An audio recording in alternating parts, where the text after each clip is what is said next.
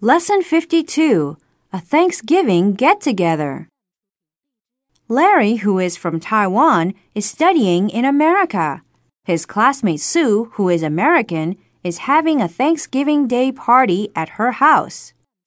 Hi, Larry. Are you doing anything for Thanksgiving? I don't have any plans. Good. I'm having a get together at my house. Would you like to come? Sure, I'd love to. Should I bring anything? No, there will be plenty of salad, ham, corn, potatoes, wine, and of course, turkey.